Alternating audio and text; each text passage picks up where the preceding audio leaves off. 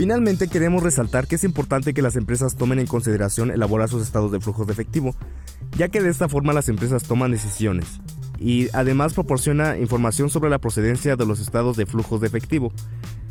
Dicho esto, les damos las gracias por haber escuchado nuestro podcast.